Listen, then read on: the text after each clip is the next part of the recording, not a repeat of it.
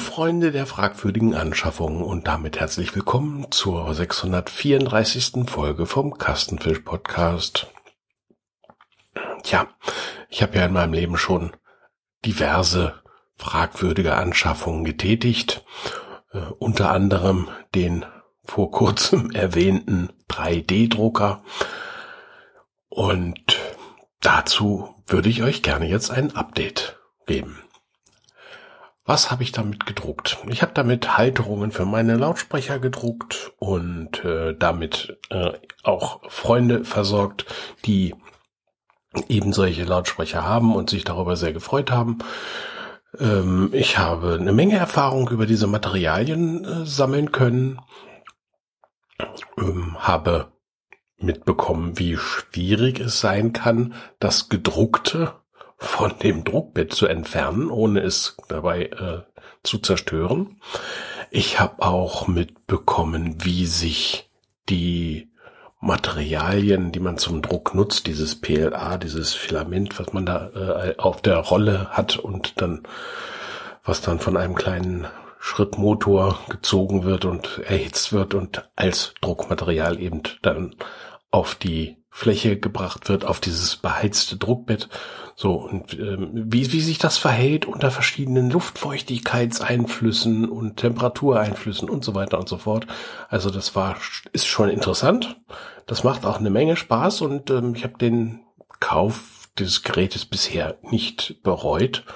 Das nimmt zwar eine Menge Platz weg, aber gut, er steht da und ich äh, bastle drumrum. Er steht ja zum Glück bei mir im Anführungsstrichen im Bastelkeller, äh, Schrägstrich Heizungskeller.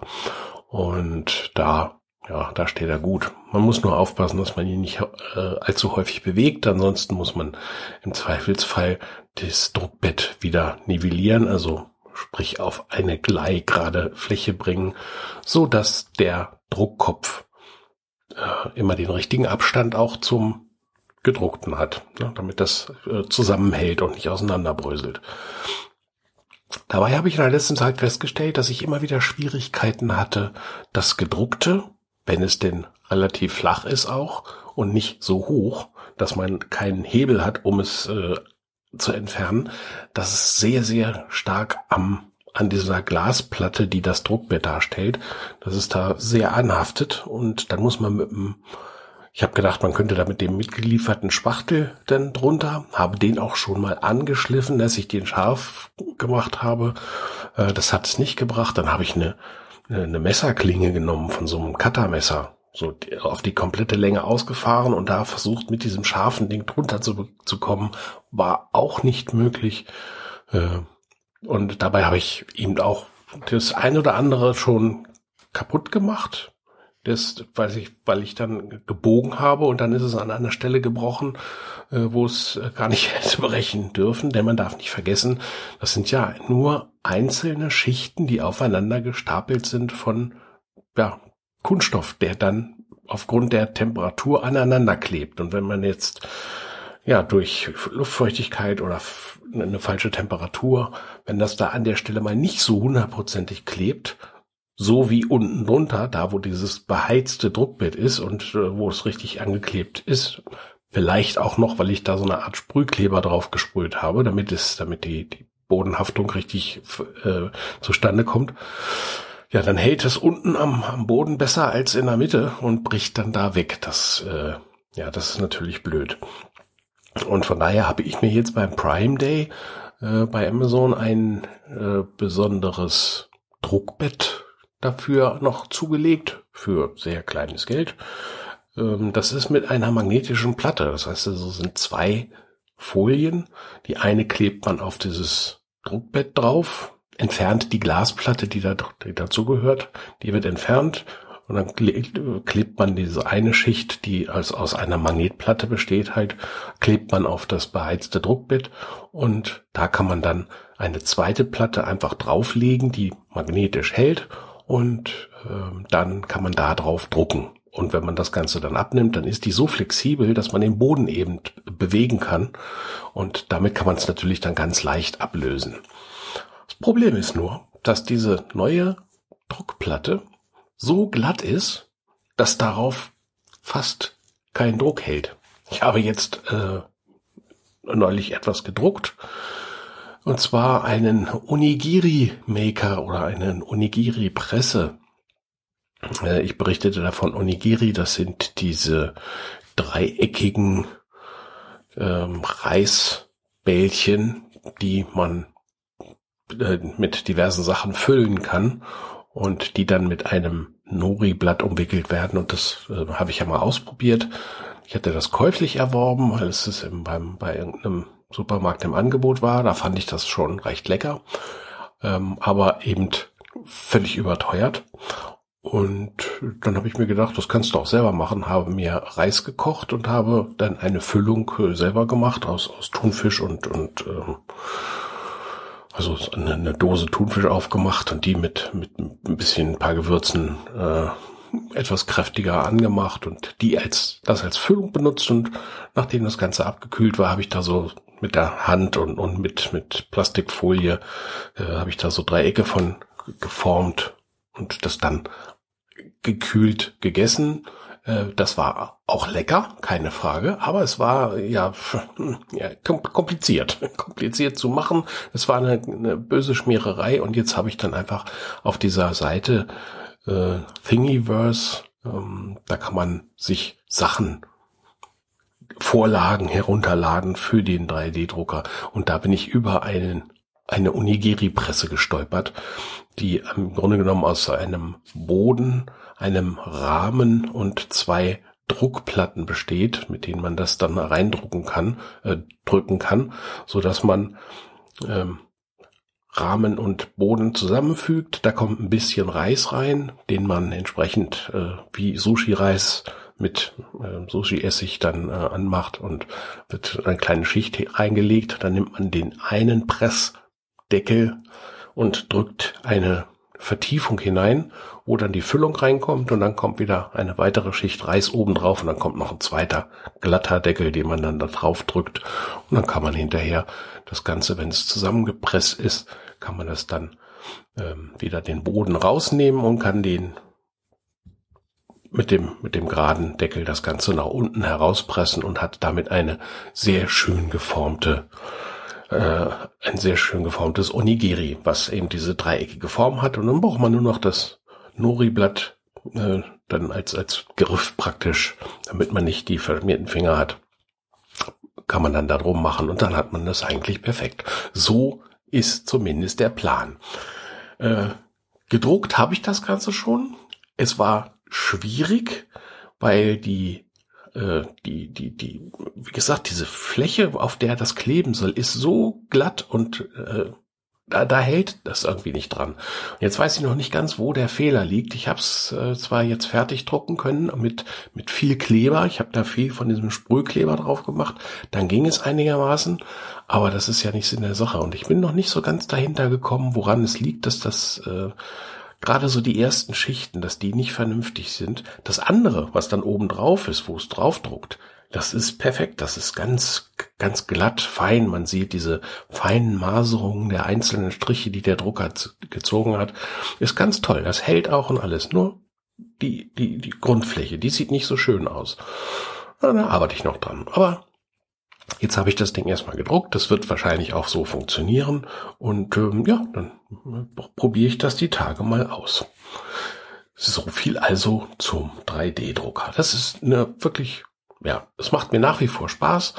Äh, ich bin immer noch nicht zu dem gekommen, was ich eigentlich machen wollte, nämlich mich mit dem äh, Thema des 3D, ähm, der 3D Basis entst äh, zu entstehen lassen, also das selber ein Werkstück herzustellen mit mit ähm, 3D mit 3D Software, die man auf dem wo man dann auf dem Rechner praktisch ein ein Konstrukt erstellt, was man hinterher ausdruckt, also selber irgendwelche Teile konstruieren.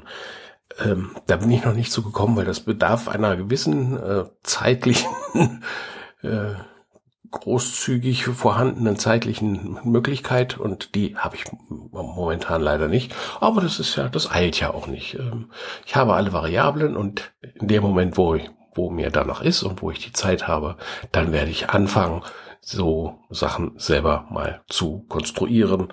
Mit einfachen Sachen will ich anfangen, zum Beispiel ähm, ein, ein Verschluss für unseren, äh, hier für unsere Papiertuchhalterrolle. Da ist ein, ein so ein so ein Knöpfchen abhanden gekommen und das werde ich dann, weil man das gut ausmessen kann, das werde ich dann mal als erstes so als Projekt selber konstruieren und dann ausdrucken und äh, dann vielleicht mit irgendwelchen Zeichen äh, verzieren oder sonst irgendwas drauf machen. Da wird sich schon irgendwas finden. Das werde ich mal ausprobieren. Ja, das war das. Also äh, es bleibt spannend.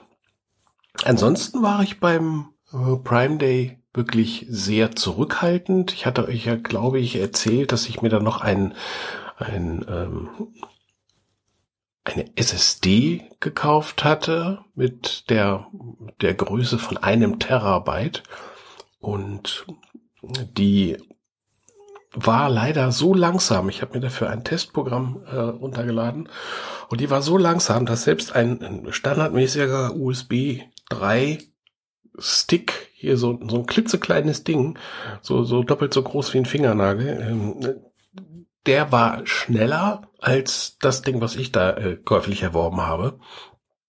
Und dann habe ich gesagt, okay, das hat gar keinen Sinn, äh, auch auch wenn es äh, günstig war. Dafür war es dann, also für Müll war es dann doch zu teuer. Also habe ich das zurückgeschickt, habe dann auch entsprechend äh, dazu geschrieben, dass es wirklich nicht der Beschreibung äh, entspricht und äh, habe dann dafür dann auch, als es angekommen ist, habe ich dann dafür eine Gutschrift bekommen.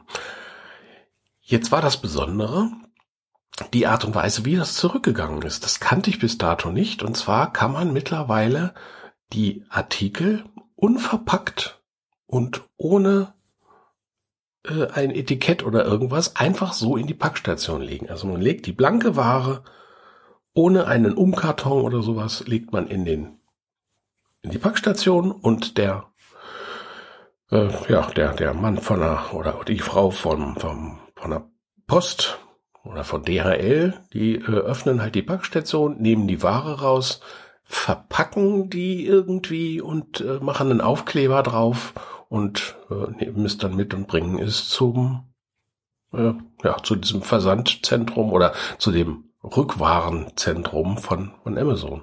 Und dann bekommt man seine Gutschrift. Und das hat funktioniert. Also sehr flott und es erspart mir das Anschmeißen des Druckers, was jetzt nicht so aufwendig ist, aber ähm, ich kenne einige Leute, die sagen, ja, ich, ich, ich habe gar keinen Drucker mehr, weil das Einzige, was ich noch gedruckt habe, war mal irgendein Versendeticket für, für Amazon. Das entfällt dann auch, also braucht man keinen, gar keinen Drucker mehr. Ähm, ja, gut. Mein Drucker hier, der funktioniert und, und äh, der funktioniert auch schon seit vielen, vielen Jahren und der wird auch wahrscheinlich noch weiter funktionieren. Ähm, das ist mal ein, ein, das ist ein Laserdrucker, den ich mal geschenkt bekommen habe. Und das Einzige, was ich da investiert habe, war einmal ähm, 38 Euro, kann ich mich noch genau dran erinnern, den Preis für die äh, Kartuschen mit den äh, einzelnen Farben, weil das ist also ein Farblaser und äh, das war's. Seitdem habe ich da nie wieder irgendwas dran gehabt und der funktioniert einfach, das Ding trocknet nicht ein, ist toll. Aber sollte der mal die äh, Flügel strecken, bin ich schwer am überlegen, ob ich überhaupt noch mal mir einen Drucker anschaffen werde, weil dafür nutzt man das doch viel, viel, viel zu wenig. Früher habe ich immer gesagt, ja, wenn ich meine Fotokopie mache oder so, dann, äh, müsste man ja einen Drucker haben, aber es lässt sich an einer Hand abzählen, was ich da mal an Fotokopien gemacht habe. Ja, ähm, kann man, kann man vernachlässigen. Also auch eine, eine mehr oder weniger fragwürdige Anschaffung. Nun ja, geschenktem Gaul guckt man nicht ins selbige, ne?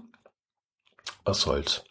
Aber trotzdem war das mit dem Zurückschicken, das war irgendwie merkwürdig, dieses, diese, diesen Karton mit dem, äh, mit dieser Festplatte da oder mit dieser, ja, mit dieser SSD-Festplatte da so einfach einzulegen, äh, mit dem Wissen, dass der derjenige, der das da rausholt oder diejenige, der äh, auch genau sieht, ah, guck mal, das ist das und das und äh, ja, ich meine, mir kann es egal sein, aber Ich habe vorsichtshalber sogar ein Foto davon gemacht, dass ich das auch wirklich da reingelegt habe, weil kann ja sein, dass die sagen, ja, das, das, du hast da reingelegt, das, das mag ja sein, aber wir haben nichts gekriegt. Und dann beweis mal, dass du da das äh, doch relativ äh, teure Gerät da wirklich reingelegt hast.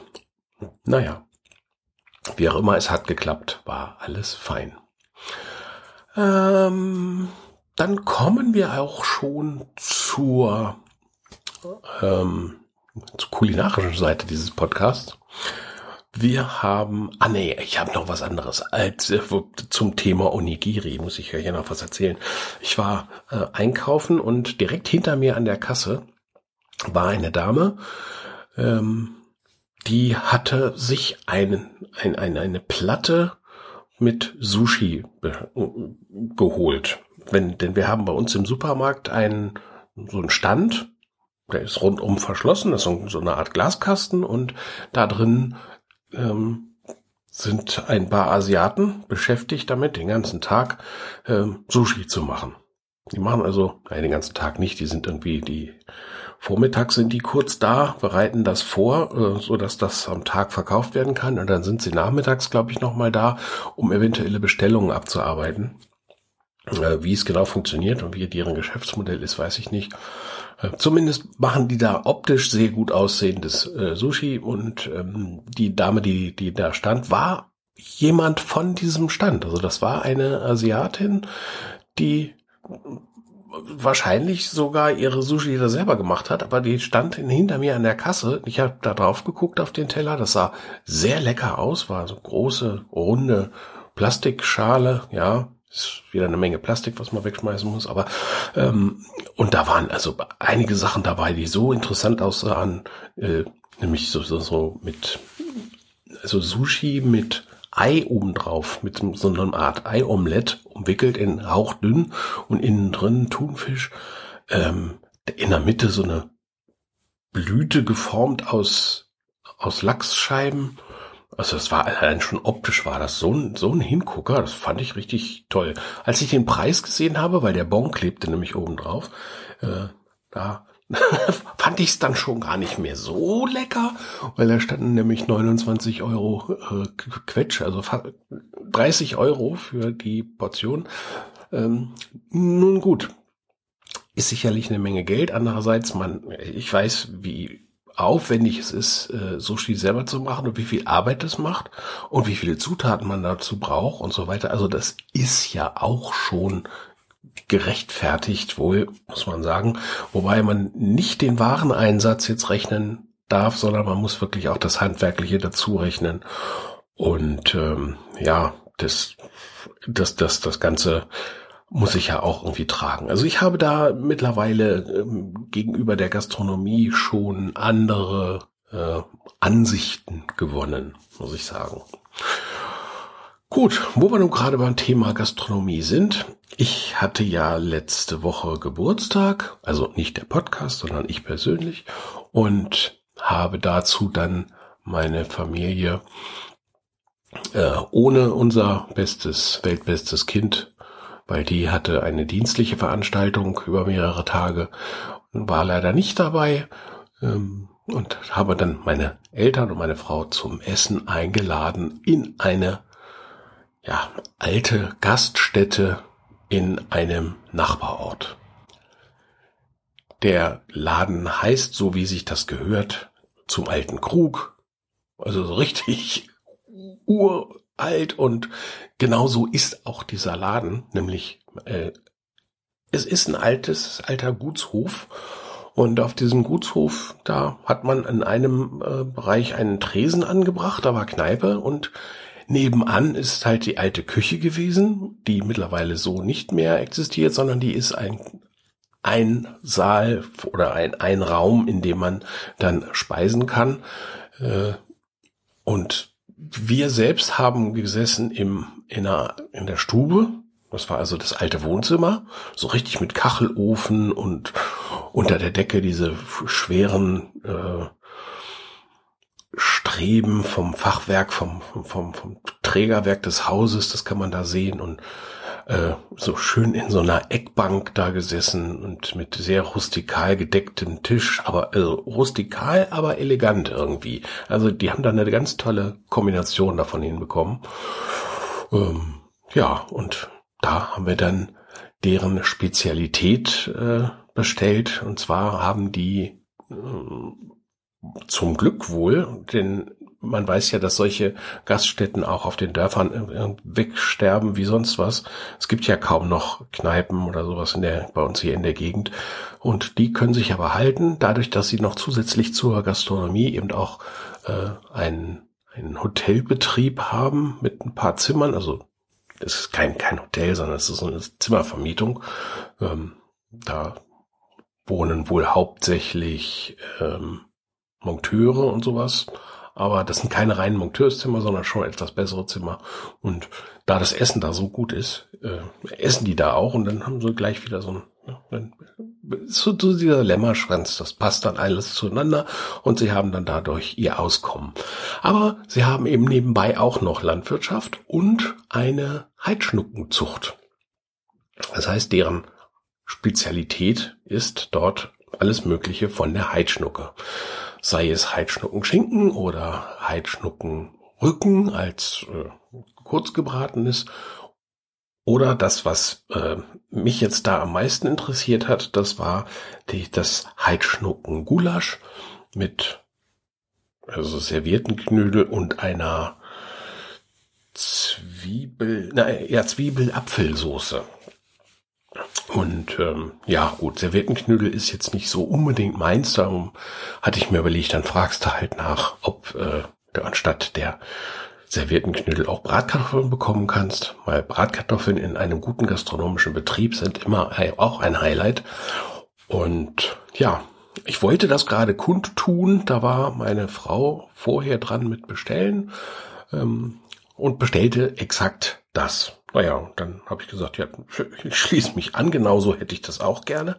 Und meine Eltern sagten dann auch, ja, das ist genau das. Äh, ja, dann, dann das Ganze viermal, so wie es ist. Ja, und dann hat sich der Koch das einfach gemacht. Und das fand ich grandios. Ähm, es kamen vier Teller mit der Soße, Zwiebel-Apfelsoße, wobei das war im Grunde genommen, ja, äh, relativ grob geschnittene Äpfel, relativ grob geschnittene Zwiebeln, die angedünstet mit, ich weiß nicht, womit er das äh, so ein bisschen soßiger gekriegt hat. Also das war kaum, kaum, dass es flüssig war oder so, sondern das waren relativ große Stücken, aber geschmacklich war es ganz zart auf, ja, auf, auf der Zunge und hatte ein tolles Zwiebel- und Apfelaroma, hat er tolle Früchte erwischt. Und dann kamen zwei große ja, so, so Terrinen, in denen eben die Bratkartoffeln waren und in dem das Gulasch lag. Und das waren für jeden bestimmt zwei Portionen. Also das, wir, wir haben es nicht, nicht aufgegessen. Äh, es ist noch was dann, dann zurückgegangen. Aber wir hatten also richtig gute Portionen für vier Personen. Also konnte sich jeder noch mal ordentlich nachnehmen. Auch Bratkartoffeln waren ordentlich da. Und das hat so lecker geschmeckt. Ähm, nun gut, der Koch hat auch an Sahne und äh, solche, solchen Sachen, die da offensichtlich dran gehören, an diese Soße, Soße äh, dieses Gulasch hat er nicht gespart. Das war mit Sicherheit kein diätetisches Essen, aber es war lecker, allemal. Und wir waren so satt und so begeistert, weil es passte einfach alles. Es passte die Umgebung von dem, das, das Ambiente war sehr toll, äh, das Essen war super nett auch angerichtet mit einem Weinblatt drauf und das Ganze nennt sich da Niedersachsenteller. Ähm, und also das aber nur in diesem Lokal, das kenne ich, sonst kenne ich Niedersachsenteller anders. Äh, den kann ja jeder benennen, wie er möchte, was er da drauf tut. Aber in diesem Fall war eben auch noch der Teller extra dafür gemacht, der da stand unten drauf Niedersachsen-Teller und oben war das äh, Niedersachsenross, was ja unser Wappentier ist hier von, vom Land Niedersachsen und äh, farblich sehr schön gestaltet und dann war da oben noch ein Spruch drauf, den ich jetzt gar nicht mehr im Kopf habe. Ähm, also zumindest alles sehr, sehr schön gemacht. Und dazu gab es ein äh, besonderes Bier, was es nur äh, irgendwie wird 50 Kilometer von hier ungefähr, äh, wird das gebraut und die verkaufen das nur an ganz, ganz wenige, weil es eine kleine Brauerei ist und die verkaufen das nur an ganz wenige Läden, ähm, die das anbieten können aufgrund der mangelnden Masse einfach. Und da gab es eben dieses dieses Bier, was uns sehr gut schmeckt, weil wir sind ja Freunde von so besonderen Bieren. Äh, und dazu haben wir eben dann dieses, dieses Bier getrunken. Das passte alles so wunderbar. Ähm, wir haben meine Eltern abgeholt und äh, haben sie dann hinterher auch wieder nach Hause gebracht. Denn in dem Alter, äh, früher hat man immer gesagt, so, naja, so ein Bier kann man ja trinken. Ähm, da fühlen sie sich mittlerweile nicht mehr sicher genug. Das machen sie gar nicht mehr. Das finde ich ja auch gut.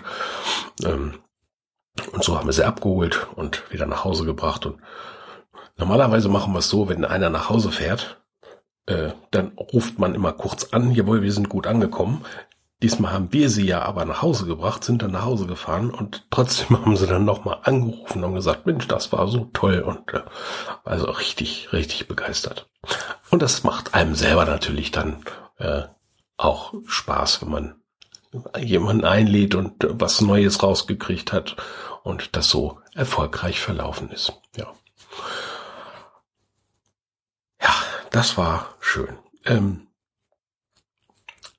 gestern war dann noch mal das weltbeste Kind da und wir haben noch mal zu viert mit äh, sie mit ihrem Lebensabschnittsgefährten äh, haben wir noch mal eine kleine Extra-Runde gefeiert. Wir hatten ursprünglich vor, sehr schön zu grillen mit besonderen Sachen vielleicht und ähm, das fiel dann aber aufgrund des Wetters fiel das aus, weil es war doch gestern relativ kühl und es hat auch geregnet und es hatte der Wetterbericht auch vorher so angesagt. Also haben wir kurzfristig umgeschwenkt auf eine hausgemachte Lasagne. Ähm, wir haben dann relativ schnell festgestellt bei den Überlegungen und den, den Einkäufen dafür, dass wir gar keine ähm, feuerfeste Auflaufform haben, die in der Größe entsprechend ist, so wie wir sie für vier Personen dann brauchen. Also entweder hatten wir, konnten wir uns eine leihen, die dann auch durchaus für, für zwölf Personen gereicht hätte. Ähm, aber das war, war dann auch doof. Und die, die wir haben, die sind einfach mittlerweile für, für, zwei, maximal drei Portionen ausgelegt. Also sind wir auf unserem samstäglichen Spaziergang zum Markt noch an einem Geschäft vorbeigekommen. Ähm, das ist, äh, ich weiß nicht, ob es das bundesweit gibt, das nennt sich Verkauf. Da werden ja gebrauchte Artikel verkauft, die andere Leute gespendet haben, äh, sei es, sie haben es direkt dorthin gebracht oder durch Haushaltsauflösungen, wo man die eben, äh, anrufen kann von diesen, von dieser, ich glaube, das ist irgendwie eine GmbH oder so. Äh, zumindest kann man da anrufen und kann sagen, hier, ich habe von der, von meine Oma ist verstorben und ähm, die hat eben einen Haushalt. Äh, Sie können sich das bitte angucken und äh, können dann sagen, ja, wollen sie haben oder nicht. Und dann machen die praktisch die Haushaltsauflösung. Und das, was sie da nicht gebrauchen können, das äh, wird halt äh, entsorgt. Und das heißt, nee, die nehmen sogar auch nur das mit, was sie, was sie äh, meinen, nochmal verkaufen zu können. Naja, und dann wird das irgendwo hingebracht, wird aufbereitet und wird dann wieder verkauft. Und man kann dort äh, in diesen Läden, da gibt's einige von, bei uns hier auch in der Nähe, äh, da kann man eben die, die Sachen kaufen.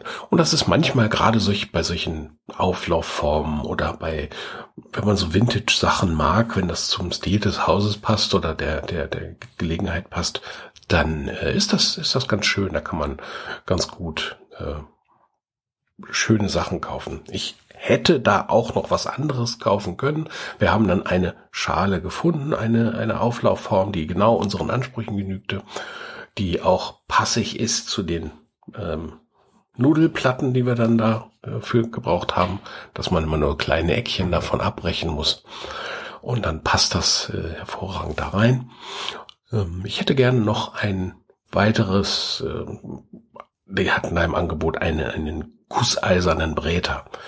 Den hätte ich gerne gehabt, aber nun ja, meine Frau hat da nicht ganz Unrecht gehabt. Sagt sie, ja, das Ding ist eigentlich viel zu groß und brauchst du doch nicht. Und naja, ich habe es dann stehen lassen. Äh, gut. Ich habe dann hinterher mal geguckt, äh, bei eBay werden die Dinger so mit 85 Euro gehandelt, diese gusseisernen Bretter, die genauso aussehen wie den. Und da hätte ich ihn für 20 bekommen. Hm, ja. Ich glaube, der ist mittlerweile verkauft und ja, dann ist das eben so. Ja, das, äh, dann, dann, dann haben wir das auch schon. Dann habe ich euch schon alles erzählt, was ich euch erzählen wollte, bis auf eine Ausnahme, aber das kann ich euch auch nächste Woche erzählen. Dann habe ich doch gleich wieder einen Aufhänger und ein Thema. Und äh, ja, hoffe, dass ihr Lust habt, nächste Woche wieder reinzuhören. Bis dahin wünsche ich euch eine schöne Sommerzeit mit möglichst wenig äh, Naturkatastrophen. Ich wünsche euch gute Laune und freue mich, wenn ihr nächstes Mal wieder zuhört. Bis dahin, macht's gut. Tschüss.